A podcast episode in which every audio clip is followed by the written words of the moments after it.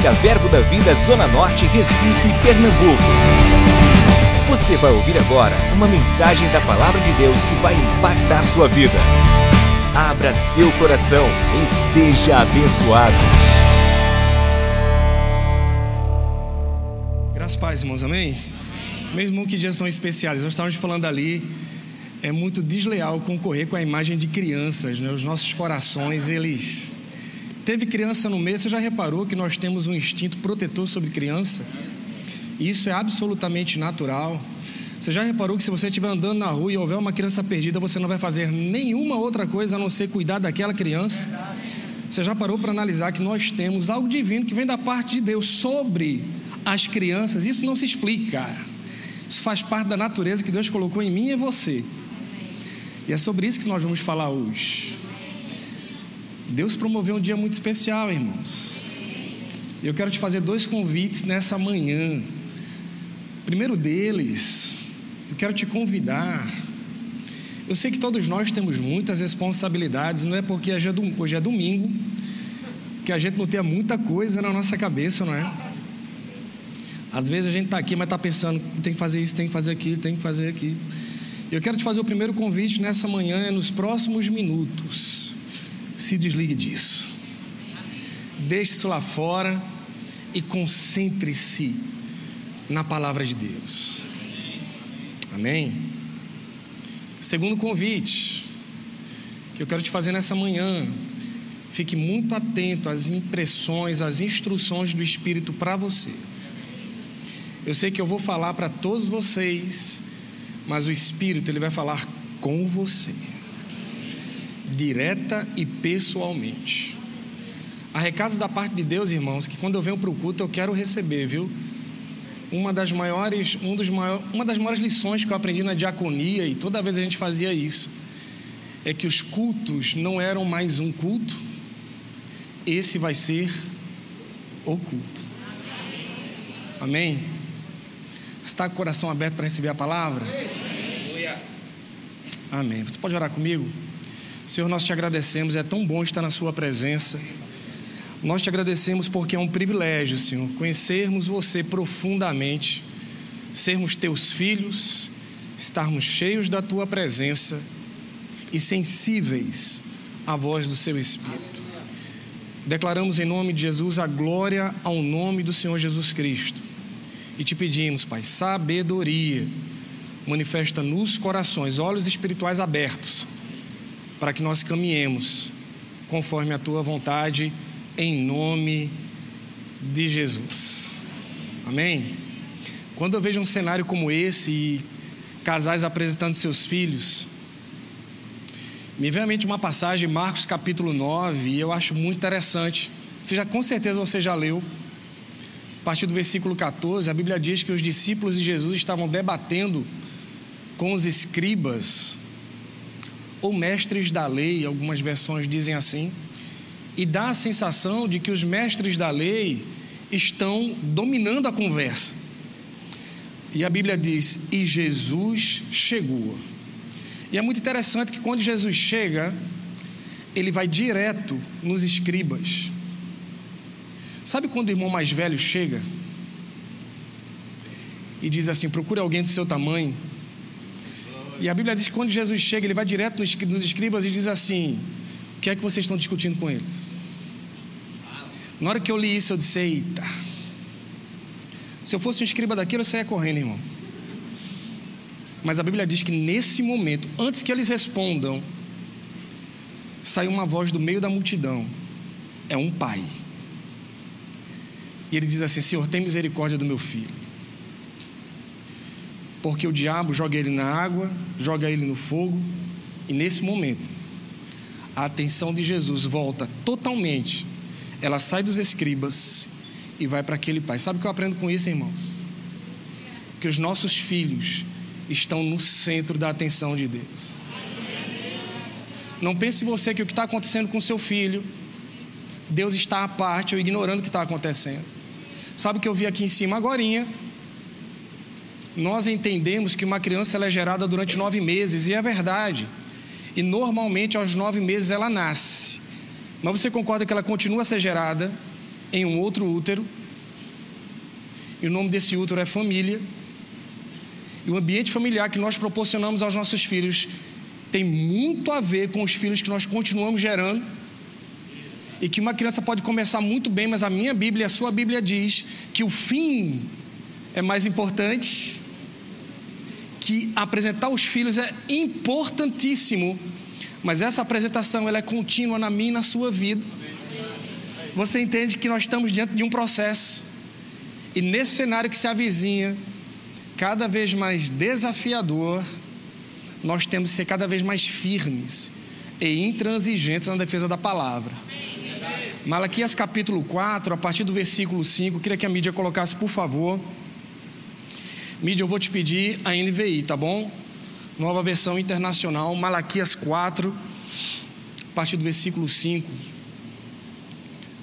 Vejam, enviarei a vocês o profeta Elias antes do grande e temível dia do Senhor. Versículo 6, por favor. Ele fará com que, com que os corações dos pais se voltem para seus filhos, e o coração dos filhos, os corações dos filhos, se voltem para seus pais. Vamos ficar por aqui por enquanto. Eu sempre enxerguei essa passagem como uma das mais esquisitas da Bíblia. Eu vou te explicar por quê. Porque uma vez que nós somos pais, a nossa atenção ela muda, a chave vira. E você que é pai, eu sei que tem pai aqui. Quem é pai aqui, levanta a mão para eu ver, por favor. Obrigado, muita gente. Você sabe que é até estranho, porque até nós, nós nos tornarmos pai, nós somos muito eu. Eu, os meus interesses, a minha vontade. Mas quando uma criança nasce, eu e você não sabemos explicar, mas a gente se derrete.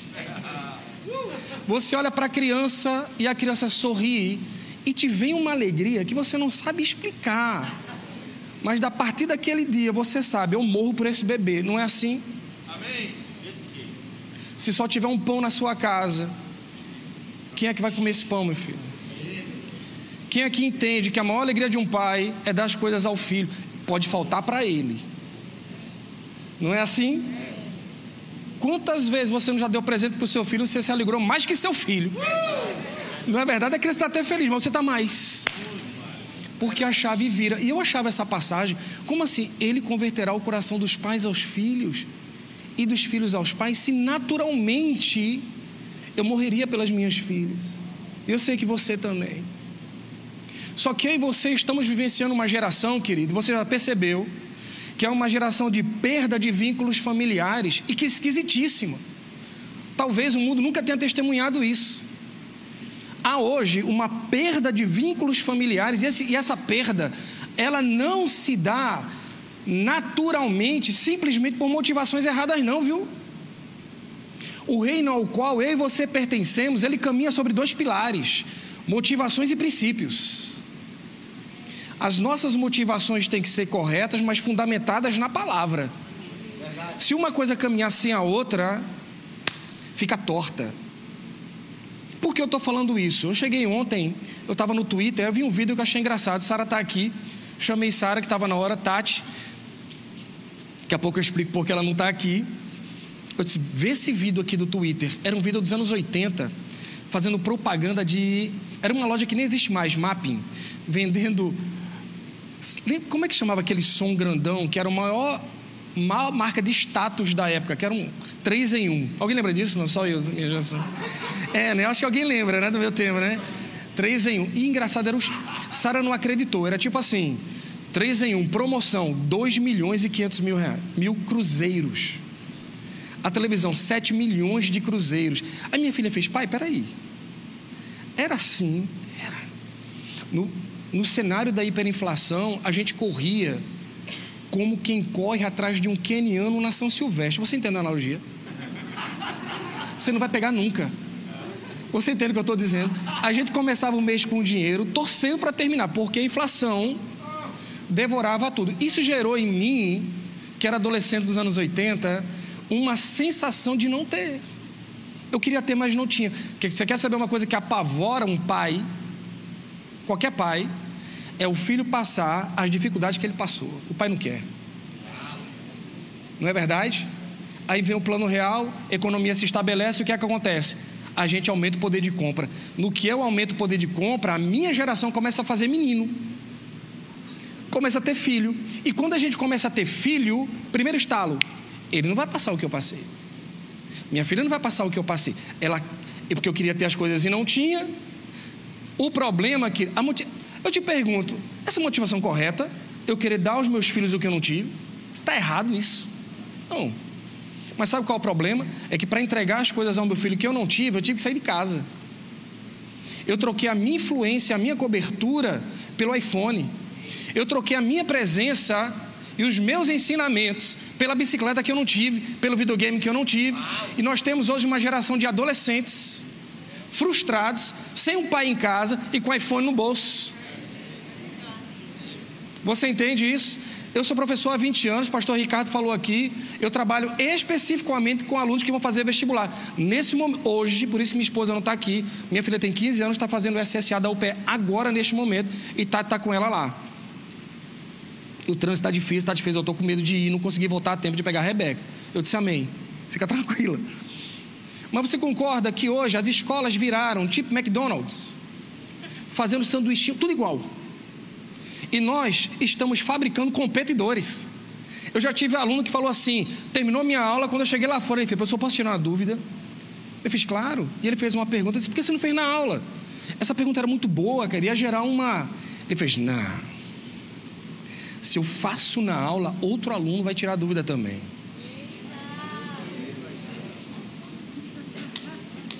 Eu já vi crianças com menos de 10 anos com aula de reforço. Eu já tive colegas dizendo o seguinte: minha filha, não. Minha filha novinha, 4, 5 anos, já quero no piano, na natação, não sei o quê, não sei o quê, não sei o quê, não sei o quê, não sei o quê. Eu disse, como é que é, menino? Uma vez eu fui levar a Sara para natação, Sara tinha uns 5 aninhos, acho que ela nem lembra disso, num clube. Ficava lá, meu Deus, a gente, eita filha, que bacana, bichinha não sabia nem nadar direito, e a gente dando uma força. Porque pai não é assim. E ela, papai, eu disse, lindo, filha, vai em frente. Não é assim? Aí tinha uma mãe do meu lado e ela começou a puxar a conversa, a gente começou a conversar. Ela fez, aquele é meu filho. Eu disse, olha que coisa boa. Muito bem, ela fez, é, hoje é natação, amanhã ajudou, depois é piano, depois é não sei o quê, e depois é não sei o quê, e depois é não sei o quê. E quando você começa a construir isso, eu fiquei perguntando, quando é que esse menino vai ser criança? Você entende que nesse corpo de útero familiar, nós temos muita responsabilidade, porque paternidade é sacerdócio. Se você não sabe ainda, querido, qual é o seu chamado e você tem filho, eu te apresento o primeiro, viu? Você é papai? Isso é sacerdócio, irmão. Mas sabe qual é o risco que eu e você corremos, querido? Eu e você corremos. E eu falo aos pais nesse momento, é que muitas vezes eu e você trocamos um relacionamento de influência divina sobre os nossos filhos, pelo mercado, pelo sucesso profissional. Ah, mas eu quero dar as coisas para ele. Uma colega minha chegou quase chegando na escola. Quando ela foi sair de casa, a filha fez: Pô, mãe, fica em casa. Ela fez: Mas eu tenho que sair para lhe dar as coisas. Ela fez: Faz o seguinte, eu não quero mais nada, não. Fique em casa. Há um tempo eu estava no shopping, eu vi uma máquina, eu achei esquisitíssimo era uma máquina de ninar criança. Alguém já viu isso aqui, não? Você já viu? É uma máquina, você põe um bebê, ela fica. Olha só, terceirizaram ninar o bebê. Tu tem noção do que é isso? Eu estava ontem, irmãos, ontem, esses dias eu estava lendo, eu achei na internet uma coisa muito interessante. Dizendo que quando a mãe fala com o filho, a criança libera um hormônio no cérebro chamado oxitocina e eu fui pesquisar, é chamado hormônio do amor. Desestressa a criança. A voz da mãe. Você tem noção do que é isso, não? A mãe com o bebê no colo falar, a criança calma. Deixa eu te falar uma coisa, aquela máquina não tem sua voz não, viu mãe?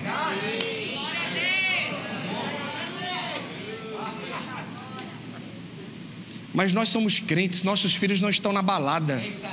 Eles estão no quarto. E se eu te disser que no quarto, com isso aqui, teu filho está com todo tipo de gente, sob todo tipo de influência. Porque a porta pode estar tá trancada, mas isso aqui abre um mundo para o seu filho. Essa semana, meus alunos que não são crentes, olha, quando meus alunos que não são crentes me chamam para mostrar uma bomba, eu paro a aula, irmão. Professor, você tem que ver. Para tudo, me mostra. Puxou o celular, você viu a nova série da Netflix? Chamada Um Conto Sombrio dos Green. Talvez você não saiba, mas as histórias, não é? Conto de fadas, eles têm uma origem realmente bastante pesada, muito mesmo, mesmo. Só que a coisa foi sendo adocicada para nossos filhos. Então tem Chapeuzinho Vermelho, Branca de Neve, Cinderela, não é tudo lindo? Mas na origem não era. A Netflix lançou um conto narrado por corvos. Se você não sabe, na literatura de terror, corvo significa morte. E os corvos narram a história de João e Maria. E meus alunos fizeram, você viu, Edu? Disse, me mostra. Sara está aqui. Eu cheguei filha, vamos ver esse negócio aqui comigo? Eu só vi, irmãos, acho que 10 minutos, foi filha? 10 minutos. Começa o conto, os pais decapitando os filhos. Agora a imagem é a coisa mais linda. Se você passar pela sala e teu filho estiver assistindo, você vai deixar. É lindo, irmão. A imagem é linda. Começa, eles decapitam os filhos. Depois eles se arrependem e costuram magicamente a cabeça dos filhos de volta. Os filhos voltam, fogem, vão bater na casa de uma bruxa, a qual morre empalada. Eu estou te falando que não terminou, não. Mais à frente tem pacto com o diabo. Aí você vai dizer, mas Eduardo, existem desenhos em plataformas de streaming que é só a gente colocar um controle parental, por idade, não tem isso. Só vai ver até essa idade. Sabe qual é a classificação indicativa? 12 anos. Está aqui, viu? Você já parou para analisar que você deve ser o maior influencer na vida do seu filho? O pastor falou aqui há pouco. Eu fico espantado, irmãos. Às vezes eu acho que eu sou um alien. É sério. Tem youtuber que aparece que eu nem sabia que existia. Quando eu vi, o cara tem 50 milhões de seguidores. Onde é que eu estava? Onde é que eu estava? E aí tem um fenômeno muito curioso, viu? Ao qual eu e você devemos prestar atenção. É a horizontalização das influências. Isso não é bíblico. Tito capítulo 2 diz que as mulheres mais velhas, o que, é que elas devem fazer? Ah, mas sabe por quê? Porque no reino experiência vale. Você entende o que eu estou dizendo? A sua experiência contribui para o mais jovem. Mas quando você olha lá fora, isso não vale para a gente. É menino ensinando menino. A Bíblia diz que um cego guiando outro cego vai para a cova. Aí sabe o que, é que eles estão fazendo lá fora? Pastor Humberto falou disso recentemente aqui. Quais são as influências às quais nós estamos nos submetendo, irmão? Talvez o youtuber de maior sucesso do Brasil, um homem de mais de 30 anos, por que você acha que ele tem que pintar o cabelo de azul, vermelho e imitar foca. Porque se ele aparecer como adulto, ele perde a influência, irmão. Eu fiz uma estratégia quando minhas filhas eram novinhas. Hoje elas morrem de rir. Elas não sabiam. Eu chegava em casa e ia ver as séries que elas viam. Todas. Eu conheço Drake Josh, iCarly, Manual do Ned, Zack and Code, Gêmeos a Bordo. Eu vi uma novelinha horrorosa chamada Isa TKM. Minha filha nem sabe que eu achava horrorosa. Brilhante Vitória, estou tentando lembrar o resto.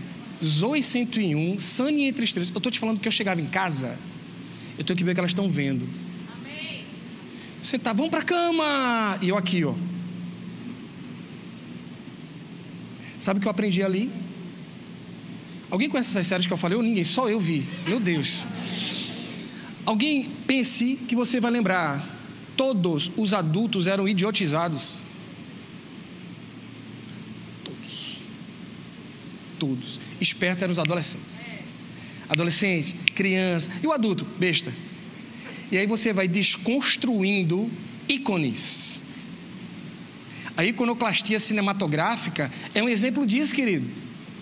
Ou você acha simples os símbolos cinematográficos, personagens que fizeram parte da minha e da sua vida, ressignificados? Ou você acha que isso não é estratégia?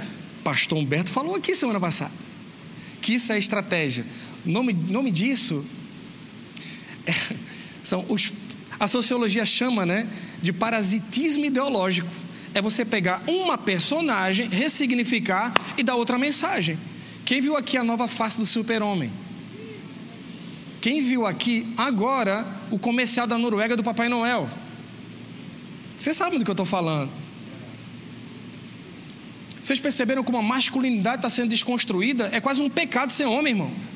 Tem um famoso aí que pediu desculpa porque era homem e hétero. Oi? Como é que é? Como é que é a história? Desculpa, eu sou homem. Oh, meu Deus. Que história é essa, mãe? Eu estou te falando tudo, todo tipo de influência que teu filho tem acesso no quarto, no celular. Tá tudo lá, irmão. Tá tudo lá. Eu fui ver Vingadores Ultimato. Os dois personagens mais viris da Marvel, mais homens, Hulk e Thor. Vingadores Ultimato viraram dois bobocas. Dois bobões. Você acha que isso é à toa? Não é, isso tem estratégia. É a construção de um novo ideário no, para o qual valores bíblicos estão ficando retrógrados. Mas deixa eu te dizer uma coisa: a Bíblia não precisa de atualização, não, viu? Nunca, nunca Deus vai perder para o diabo. Pastor Humberto ensina uma coisa que eu acho espetacular. Deus tem mais poder para construir que o diabo para destruir. Eu só quero chamar a sua atenção, por quê? Porque às vezes nós não, não damos conta a gente coloca, a gente terceiriza a espiritualidade dos nossos filhos. Aqui na igreja, nós, é sensacional o trabalho com as crianças. Eu acompanho, irmãos.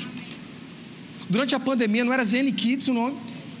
Zen Kids, eu coloquei lá, tinha vinheta, vídeos bem feitos, produto de excelência, aliás, como tudo que a igreja faz, amém? amém. Mas você concorda que teu filho vem aqui para a salinha no domingo, e segunda, e terça, e quarta, e quinta, você entende isso? O pastor falou aqui: ensina a criança no caminho. A salinha é o caminho.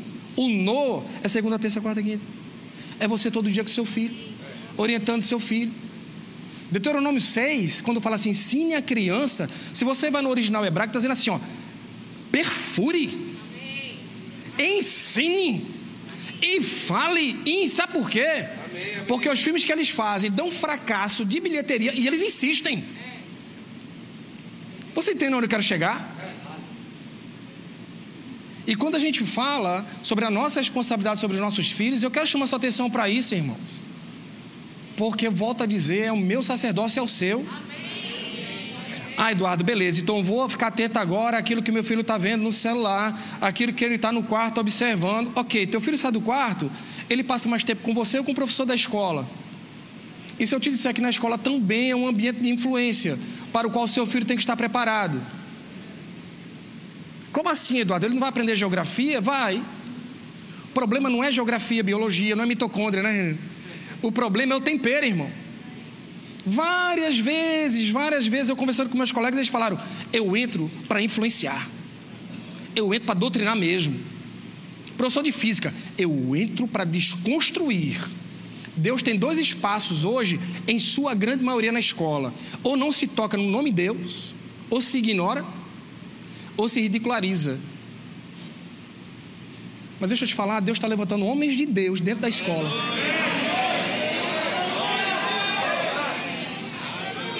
A gente não é muito querido, não, viu? Eu não lembro a última vez que eu fui professor homenageado. Eu não lembro. Mas eu digo a verdade, eu tenho valores inegociáveis, goste ou não. Você entende? Vai chegar um tempo que a gente precisa se posicionar. Uma vez eu cheguei, estava no VEC. Alguém lembra do VEC? Foi muito bom. A gente fez o VEC e eu tive o privilégio de estar com o pastor Joás e irmã Ana Cláudia, na casa da irmã Patrícia, lembra? E uma das minhas ministrações eu falei sobre isso, sobre a responsabilidade dos pais com seus filhos. Eu falei uma coisa, eu disse: experimenta olhar o livro didático do seu filho, porque o ambiente escolar ele é complexo. É escola, livro didático e professor. Você concorda que normalmente nós escolhemos a escola pelo resultado? Eu digo porque ensino escolas tem muito resultado. E geralmente o pessoal matricula lá porque eu quero saber que meu filho seja o número um. Mas você concorda que além do resultado, você tem que olhar a visão da escola? a que ambiente você vai submeter seu filho. Não é assim? E aí eu falei sobre isso. Experimenta olhar, porque eu tinha olhado o livro da minha filha, Rebeca tinha uns seis aninhos, ela está fazendo vestibular agora, mais ou menos, e no livro tinha assim, use camisinha. E eu achei aquilo um absurdo. Como assim, use camisinha? Minha filha tem seis anos. Que conversa é essa? E aí, no que eu falei isso, a mãe que estava presente, Débora, chegou, fez. Eu cheguei aqui na igreja e fez, Edu, preciso falar contigo. O que foi? Eu estava é, em casa, minha filha chegou e o Espírito Santo falou assim: olha o livro dela. Ela abriu a bolsa, puxou o livro. Irmão, você não vai acreditar. Tem como colocar aqui, mídia, por favor? 75 maneiras ou são formas. Eu não coloquei tudo, só para você ter uma noçãozinha. Eu tomei o cuidado de digitar do lado para você poder ver, porque talvez as pessoas não enxerguem o que está no livro. 75 conselhos para sobreviver na escola. Deixa eu te falar uma coisa curiosa. A autora, ela usa o eu lírico, o perfil, vamos dizer assim, a máscara de uma criança no sexto ano. Eu não sei se você entendeu. Se a autora escreve como adulta para influenciar a criança, é uma influência. Mas se ela se faz passar de um personagem de uma criança de 10 anos, tem outro impacto. Você entende que gera identificação? Pronto.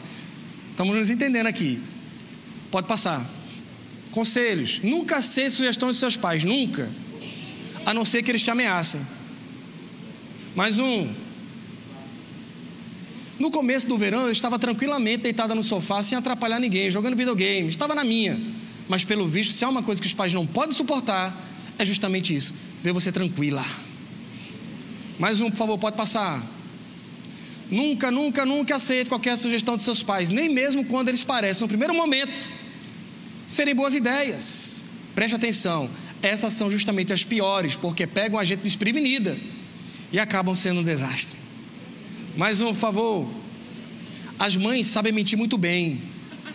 Tem muitos anos de prática. Mais um. Inventa uma desculpa qualquer e se manda conselho. A mãe pensa rapidinho no que vai falar. Não deixe que eles comecem a falar, porque senão você está perdida. Mais um. Eu estou correndo para dar tempo. Eles gritam ordens sem parar, movendo rapidamente os braços enquanto vão indicando o que fazer. Ditam ordens em alta velocidade, como se fossem metralhadoras, e elas são mais ou menos o seguinte: quais são? Olha só o horror. Faça o favor de tirar esse pijama e se vestir.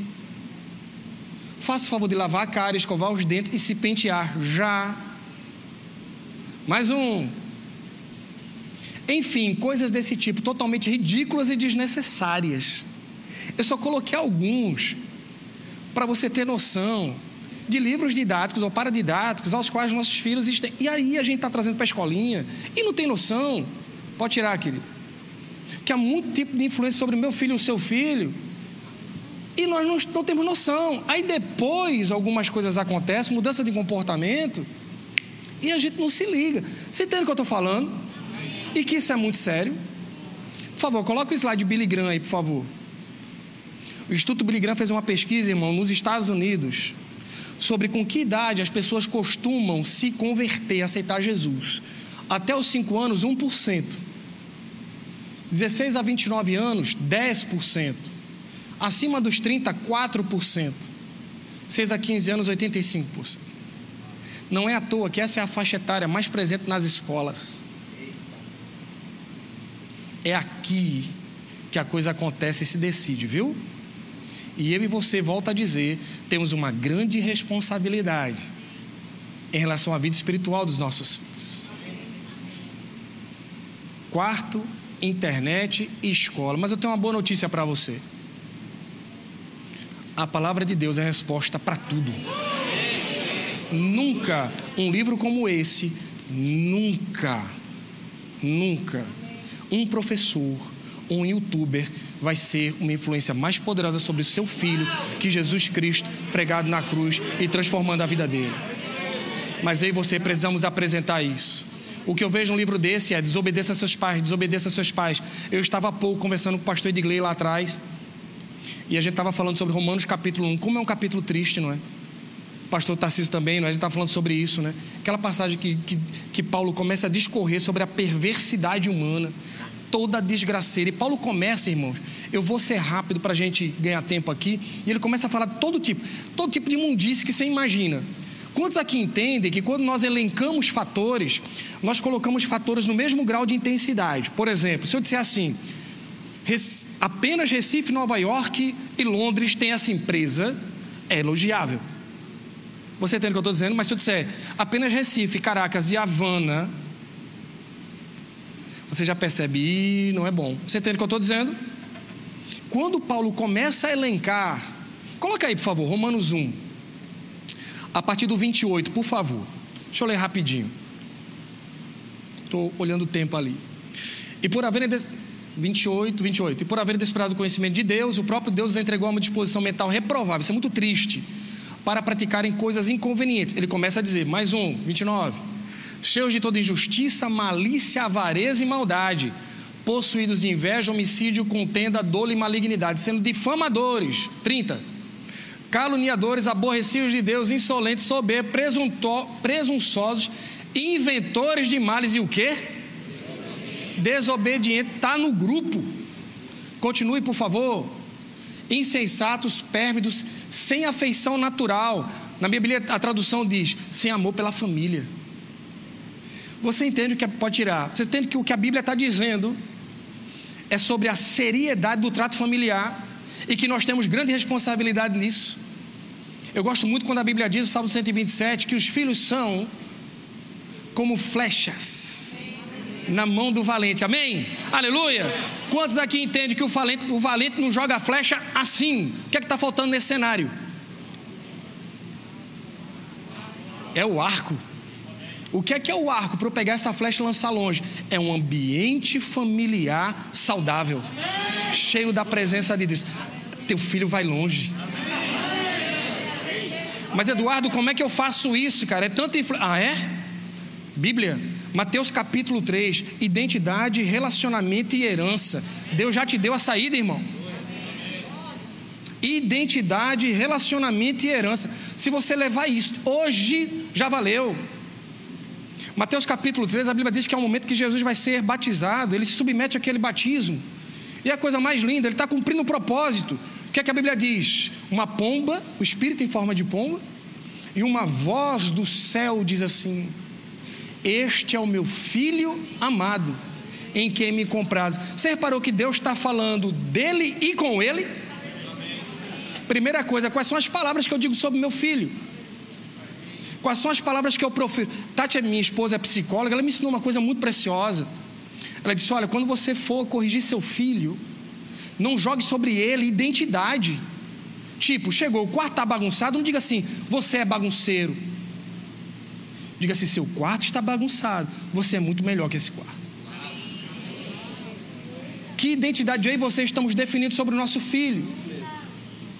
E sabe que isso é tão importante, irmão, porque quando a gente constrói identidade, a identidade define caráter, e caráter define o destino do seu filho. Jesus, no capítulo 4, é levado pelo Espírito ao deserto, para quê? Me ajuda, eu, eu acho que eu estou em aula. Para ser tentado. E quando ele vai ser tentado, a primeira coisa que o diabo diz para ele, a primeira, primeira, se tu és filho de Deus, transforme pedras em pães. Qual é a resposta de Jesus? Ei, você não entendeu nada. Nem só de pão verá o homem, mas de toda palavra que sai da boca de Deus. Qual foi a palavra a qual Jesus teve acesso? Ei, você é meu filho. Eu não preciso, diabo, te provar que eu sou filho de Deus. Ele já disse que eu sou. Você tem noção do que é isso, irmão? O que você fala sobre seu filho? Isso é muito sério, irmão. A palavra está nos ensinando. Você não tem que ter medo da escola, não tem que ter medo da internet. A palavra de Deus não tem concorrência. Dois, relacionamento. Pais presentes e pais presenciais. É possível estar dentro de casa e ser um estranho para o meu filho? Aí eu te pergunto, eu me pergunto isso. Eu conheço os melhores amigos do meu filho. Qual o sonho do meu filho? Qual os temores dos meus filhos? Eu não posso viver para ganhar a vida e perder a minha casa. Irmão, eu não posso estar com a motivação correta e o princípio errado. Deus não vai te chamar para vencer profissionalmente condenando sua família, querido. Relacionamento. Uma vez uma aluna chegou e fez: Edu, eu fui dar um presente para meu pai e eu vi um estranho sentado no sofá. Deus me livre. Minha filha olhar para mim e dizer: Não, eu não consigo. Eu não consigo falar com ele. Deus me livre. Nós não podemos ser estranhos aos nossos filhos. Sabe por quê? Porque quando eu não influencio o meu filho, alguém influencia. Pais presentes. Dois, exemplo. Sabe o que arrasta o seu filho para a igreja? Dê exemplo. Falar é bom. Viva. E deixe seu filho ver. Tem como colocar a foto que eu mandei para vocês? De uma criancinha com os braços levantados.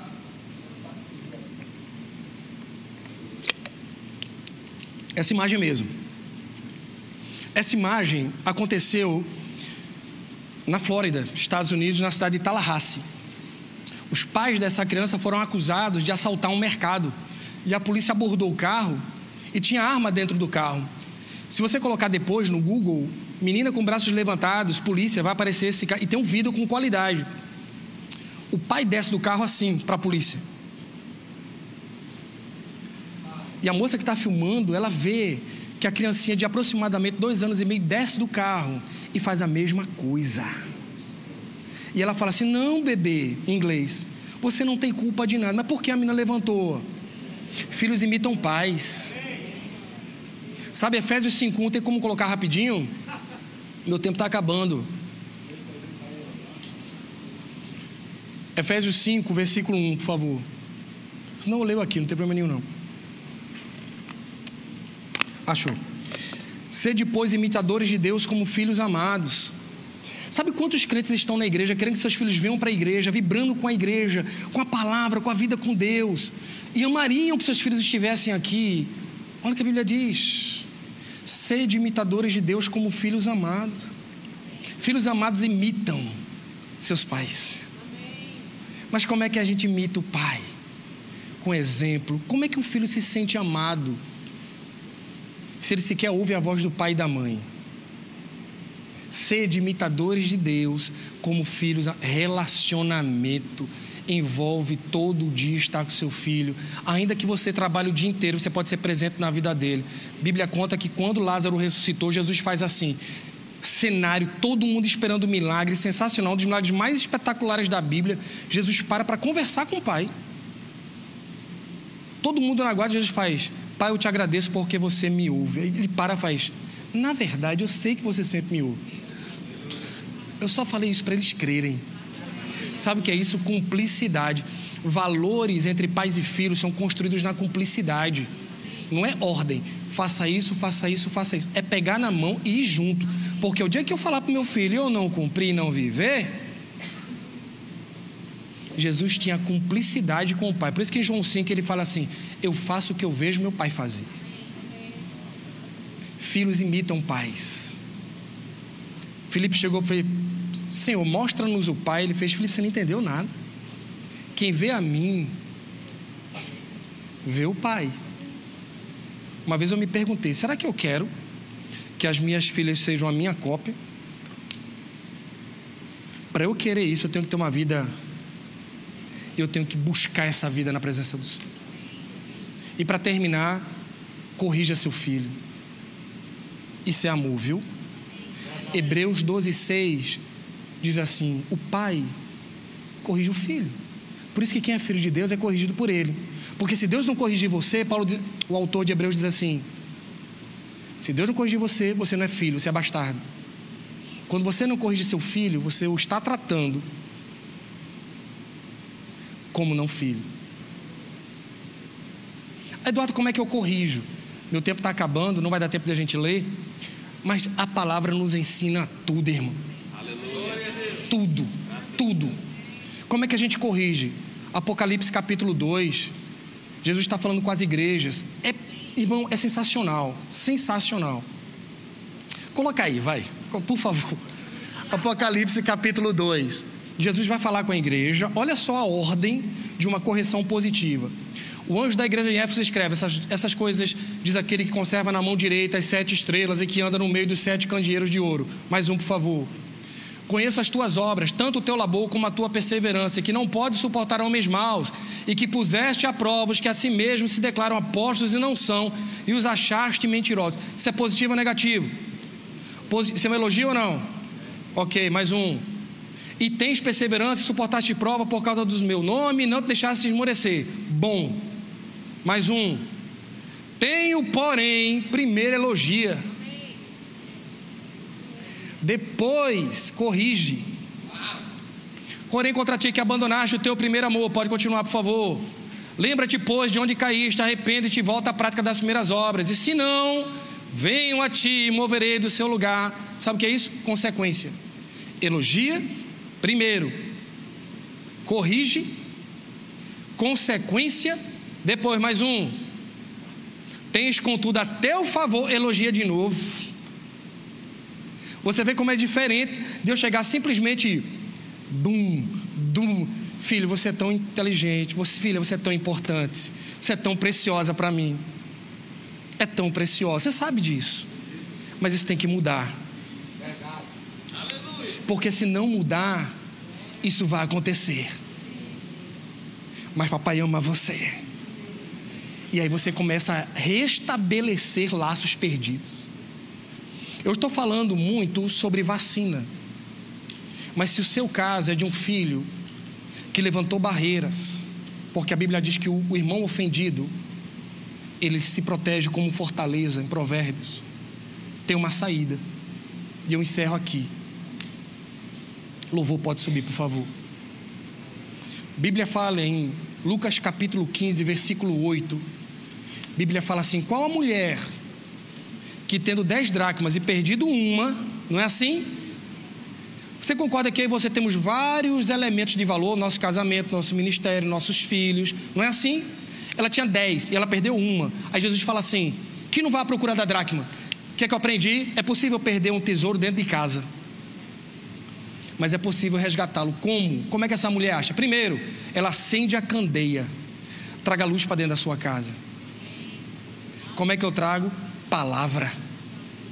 Porque eu tenho que esperar quinta-feira para fazer um culto na minha casa. Porque eu não posso reunir minha família. Vamos ler a Bíblia. Vamos fazer uma leitura semanal? Por que não, irmão? Nós tivemos agora o conectado. O pastor Joás nos deu o privilégio de estar lá com a gente. Teve reteté, irmão. Aleluia! Cadê irmão Juca? Está aí ou não? Teve. Não foi? Foi poder. Glória a Deus. E na casa dos irmãos também. Dois, ela acende a candeia, ela vai à casa. O que está contribuindo na sua casa, que é sujo, limpe. E depois, ela busca diligentemente compromisso e responsabilidade. Eu me perguntei esses dias se eu tiver o mesmo compromisso com a Bíblia que eu tenho com o meu trabalho, irmão. Eu posso orar pela sua família? Senhor, nós te agradecemos essa manhã tão, tão boa na Sua presença. Muito obrigado, Senhor. Eu te agradeço, Pai, em nome de Jesus, pelo Seu Espírito que nos conduz cada vez mais a uma intimidade maior com o Senhor. Eu declaro em nome de Jesus pontes restauradas, filhos na presença de Deus, cheios do Espírito Santo, pais esclarecidos na presença do Senhor. Eu declaro em nome de Jesus crianças, adolescentes, jovens, cheios da unção e da graça do Senhor Jesus. Que Deus abençoe, irmãos. Semana abençoada.